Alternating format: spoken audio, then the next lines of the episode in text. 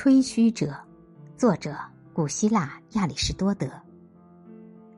吹嘘者自以为有公认的名声，实际上他并没有符合这种名声的才能，或者没有他人所说的那么厉害。谦虚的人根本不理会这些名声，或者干脆扑灭他不应有的绚烂火花。吹嘘自己的人，常想满足自己无知的快感。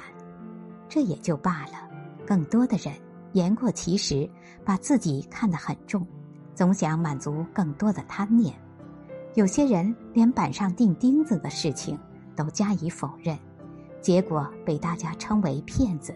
这些人最遭鄙视。吹嘘的人，有的是爱好吹嘘本身，有的是追求名声和业绩。那些为了名声而吹嘘的人，装出一副尊贵的样子。那些为了业绩而吹嘘的人，装出一副诗会淋漓的样子，而这些名声和业绩都是难以验证的。例如，吹嘘能预言、有超能力、通神灵，这些事都难以验证。